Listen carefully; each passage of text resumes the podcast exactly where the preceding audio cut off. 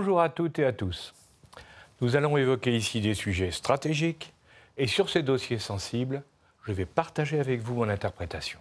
De plus en plus d'articles et de reportages s'intéressent à l'océan Arctique, pour des raisons économiques et militaires. Centrée autour du pôle Nord, cette partie du monde concerne prioritairement les membres du Conseil de l'Arctique, qui regroupe tous les pays riverains de l'océan du même nom, l'Islande, la Norvège, la Suède, la Finlande, la Russie, l'Alaska américain, le Canada et le Groenland. Créé en 1996 par la déclaration d'Ottawa, ce Conseil a vocation de favoriser la coopération, la coordination et l'interaction entre les États de l'Arctique et n'est pas saisi des questions intéressant la sécurité militaire. On peut y ajouter, bien que cela ne soit pas spécifié, qu'il s'agit d'empêcher les autres pays non arctiques, à commencer par la Chine et l'Inde, de participer à l'exploitation de la zone.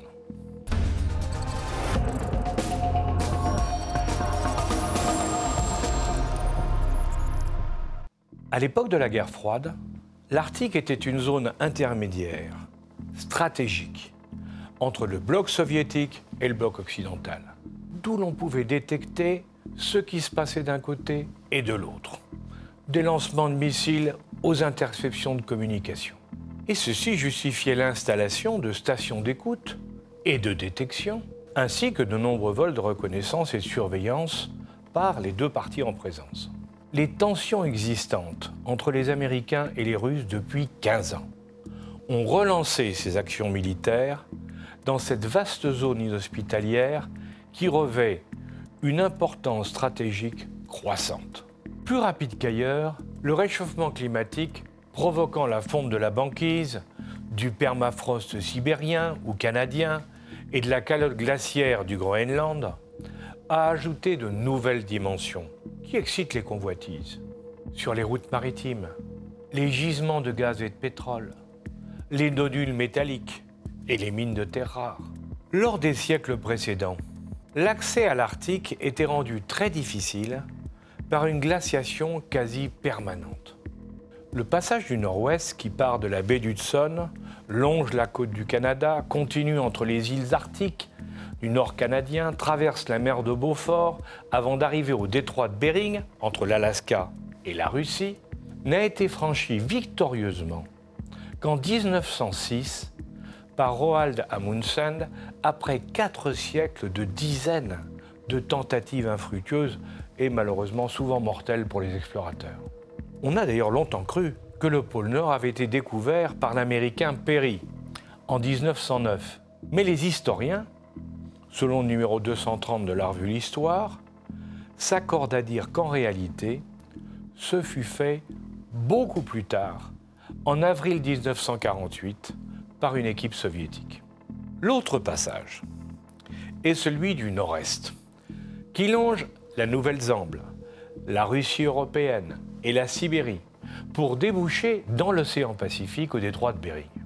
Celui-ci a été franchi pour la première fois par Nordenskjold en 1879, puis par Amundsen en 1920, avec chaque fois un hivernage bloqué par les glaces.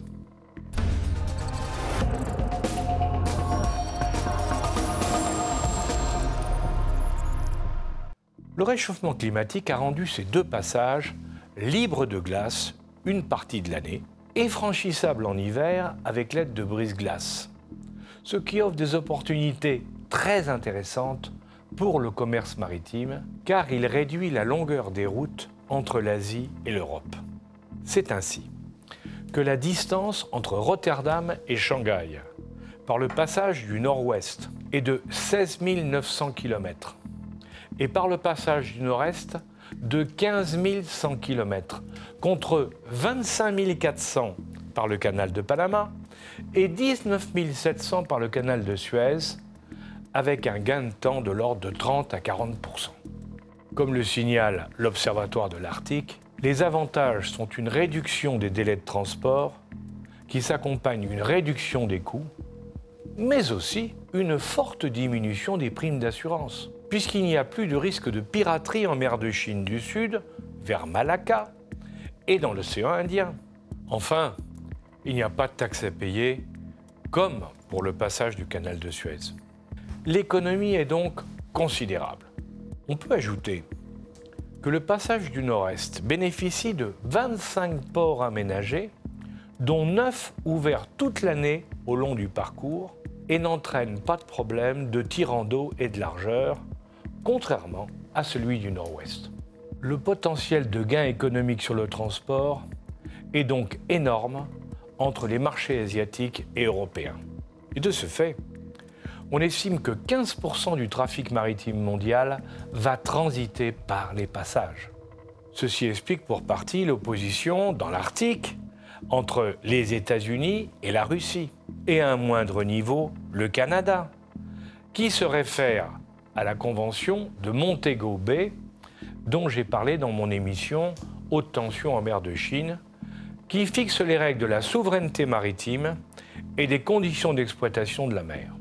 Depuis sa mise en œuvre en 1994, elle a été signée par 157 États, sans les États-Unis bien sûr, qui font pourtant référence pour réclamer la libre circulation de leurs navires militaires en dehors des eaux strictement territoriales. Or, la Convention reconnaît que les zones correspondant approximativement au plateau continental et s'étendant sur 200 miles nautiques sont ce qu'on appelle des ZEE, e, des zones économiques exclusives des pays riverains. En application de cette convention, le gouvernement canadien considère le passage du nord-ouest comme faisant partie des eaux intérieures du Canada, ce que les USA et la France contestent, le considérant comme un détroit international avec libre passage. Et ceci a provoqué plusieurs incidents sérieux, depuis le franchissement sans autorisation du pétrolier Manhattan en 1969, puis du brise-glace militaire Polar Sea en 1985. Un nouvel incident en 2005 a révélé que les sous-marins nucléaires US utilisaient cette route régulièrement. En réalité, comme l'avait expliqué Louis Belmar dans le blog Libre-Échange de l'Association des économistes québécois en 2018, le Canada est confronté à trois possibilités. Ne rien faire, ce qui rend difficile la défense de ses droits de passage, investir très lourdement pour rendre le passage concurrentiel par rapport à celui du Nord-Est et pouvoir défendre ses droits légitimes, ce qui lui fait prendre un vrai risque économique. Ou bien encore, négocier une alliance avec les États-Unis et d'autres partenaires auxquels on demanderait une contrepartie du droit de passage à travers une contribution importante à l'investissement requis. À l'heure actuelle, rien n'a été décidé. D'autant que les Américains, n'ayant pas vu venir les nouvelles routes maritimes du Nord, n'ont fait aucun investissement lourd en Alaska depuis les années 70.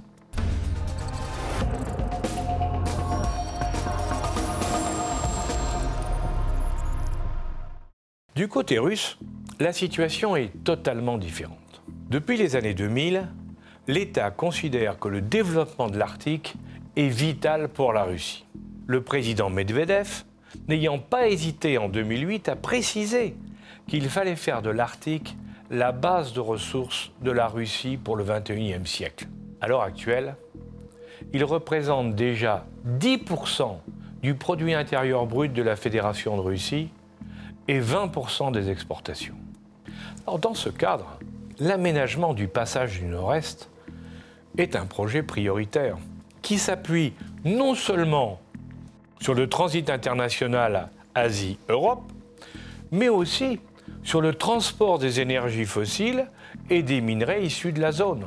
D'autant que la Chine a signé avec la Russie un contrat d'utilisation du passage en complément des routes de la soie, qui devrait s'appuyer sur la mise à disposition d'une partie de leur brise-glace, bien que soumis aux incertitudes de la navigation polaire.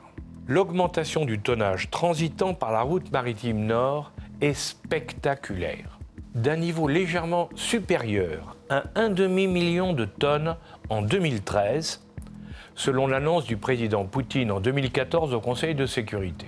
Il est passé à 5 millions en 2020 et devrait atteindre 20 millions de tonnes d'ici 2025. Nous n'en sommes qu'au début, puisqu'on compte pour le moment moins de 100 transits complets par an. L'évolution climatique laisse prévoir que l'océan Arctique sera totalement libre de glace et ouvert à la navigation vers 2040-2050. Au-delà de l'apparence vertueuse de la coopération, justifiée par la défense des aspects environnementaux, économiques et sociaux du développement durable dans cette région évolutive, il est clair qu'il existe des approches plus intéressées. Une étude de l'Institut de géophysique américain de 2008 estime le potentiel des fonds sous-marins de l'Arctique à 13% de la ressource mondiale de pétrole et à 30% de celle du gaz naturel, essentiellement en Alaska et en Russie. Du coup, comme l'explique challenge.fr dans son édition du 17 mars, le cercle de l'Arctique s'est ouvert aux revendications territoriales. Ottawa, Oslo et Copenhague ont demandé l'extension de leur plateau continental au-delà de leur zone économique exclusive des 200 000 marins, ce qui leur ouvrirait des droits sur et sous les fonds marins. Il est vrai que la Norvège, dont une grosse partie de l'économie dépend du pétrole, estime que la mer de Barents possède plus de 60% des réserves pétrolières non exploitées du pays.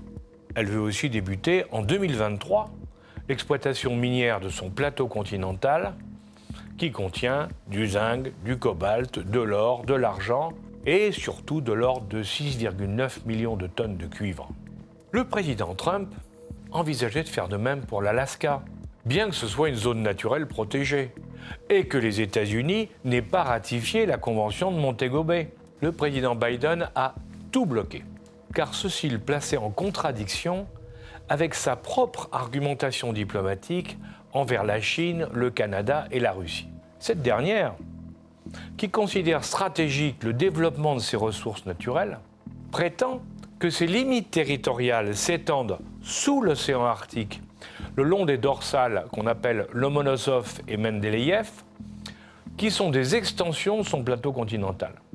Et ceci lui permet de revendiquer une superficie de 1,2 million de kilomètres carrés supplémentaires de la région, dont le pôle Nord. Tout ceci, bien sûr, au détriment du Canada et du Danemark.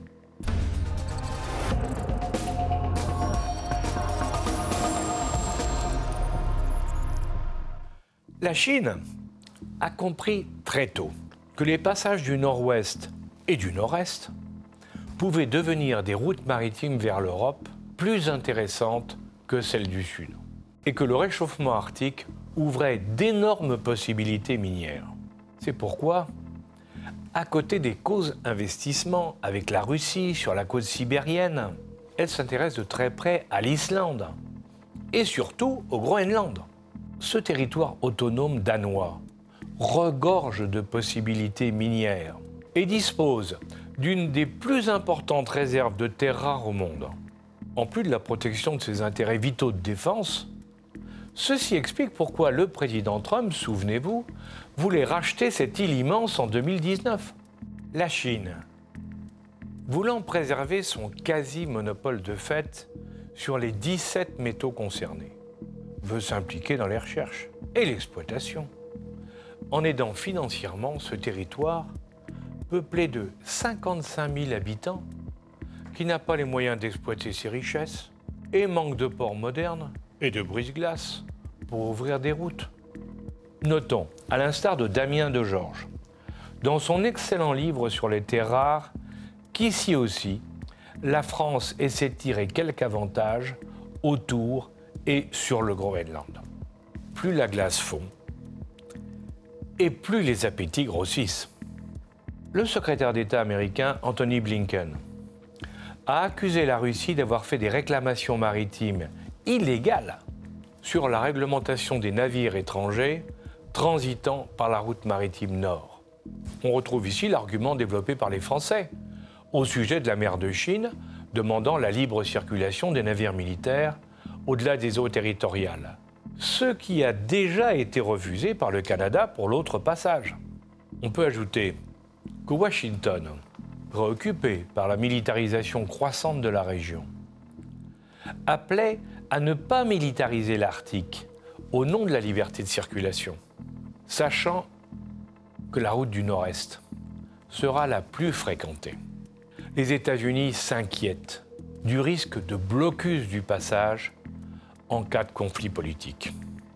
Et en réponse, Sergei Lavrov, le ministre russe des Affaires étrangères, a rappelé dans une conférence de presse à Reykjavik le 17 mai qu'une grande partie de l'Arctique fait partie depuis longtemps de leur territoire, ajoutant qu'il est donc légal et légitime qu'ils assurent la sécurité de leur littoral et développent une activité militaire pour la défendre. Pour Théo Manval, sur Europe 1 le 19 mai, consciente des enjeux, la Russie met en garde l'Occident contre des ambitions illégitimes dans la zone.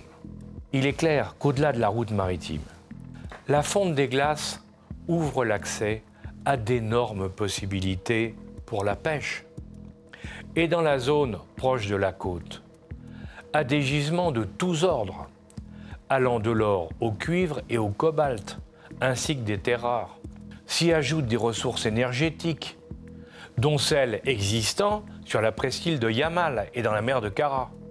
Les Russes, accompagnés des Français de Total pour 20% et des Chinois pour 30%, viennent d'y financer à Sabeta pour 27 milliards de dollars une énorme usine de liquéfaction de gaz avec un port et un aéroport dédiés à ces activités. Ils y exploiteront un des trois premiers gisements gaziers au monde, qui verra sa production transportée par des méthaniers brise-glace.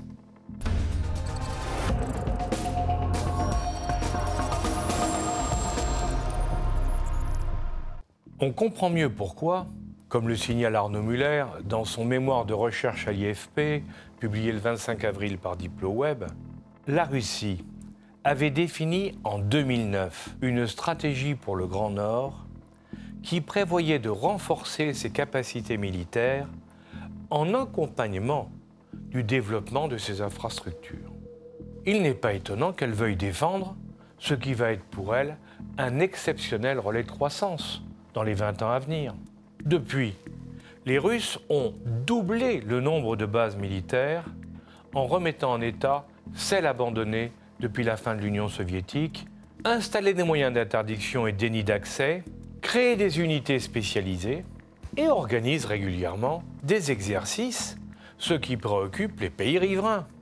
Mais, comme le souligne Laurent Legnaud dans Atlantico du 17 mai, les autres pays de la région, membres de l'OTAN comme la Norvège, ou ayant des liens étroits avec cette organisation, ont également augmenté leurs activités militaires. Ils ont réalisé de nombreux exercices dans cette zone, aux conditions extrêmes, et avec de l'aviation de combat, des forces spéciales et des navires militaires. Chaque camp explique que c'est en réponse aux menaces de l'autre. Les Américains accusent la militarisation croissante de la zone par la Russie. Les Russes accusent l'OTAN de mener une offensive dans l'Arctique où elle n'a aucune raison de venir en utilisant la Norvège comme support opérationnel, en particulier pour des vols de reconnaissance le long des frontières. Une chose est certaine, après avoir abandonné l'océan Arctique, après la chute du mur de Berlin par manque d'intérêt stratégique, les grandes puissances s'y repositionnent militairement. Elles le font, selon Guéric Poncet dans le point du 24 novembre 2020, en s'appuyant sur quatre axes. Les capacités aéroportées pour la projection de forces terrestres dans un environnement particulièrement difficile avec des températures allant jusqu'à moins 60 degrés. Les satellites dédiés pour observer et anticiper la concentration de glace et les installations adverses. Les brises-glaces pour l'accès aux zones de surface dont les Chinois deviennent les plus gros constructeurs. Et enfin, les sous-marins nucléaires pour surgir de n'importe où. Dans ce cadre, l'exercice ISEX de l'US Navy réalisés dans la région tous les deux ans montrent que dans les deux camps, la marine joue un rôle stratégique essentiel depuis le 4 août 1958 où le sous-marin nucléaire américain Nautilus a navigué sous la banquise, suivi peu de temps après par l'USS Kate qui émergea en eau libre tout près du pôle. En 1962, le sous-marin nucléaire d'attaque russe Leninsky Komsomol fut le second à faire surface au pôle Nord.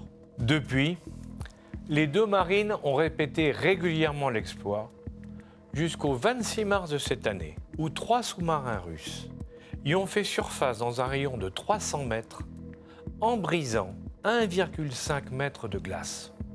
Cette démonstration de force montre que ce type de navire capable de naviguer sous la glace et d'en émerger est parfaitement adapté aux contraintes de la zone. L'évolution de l'Arctique.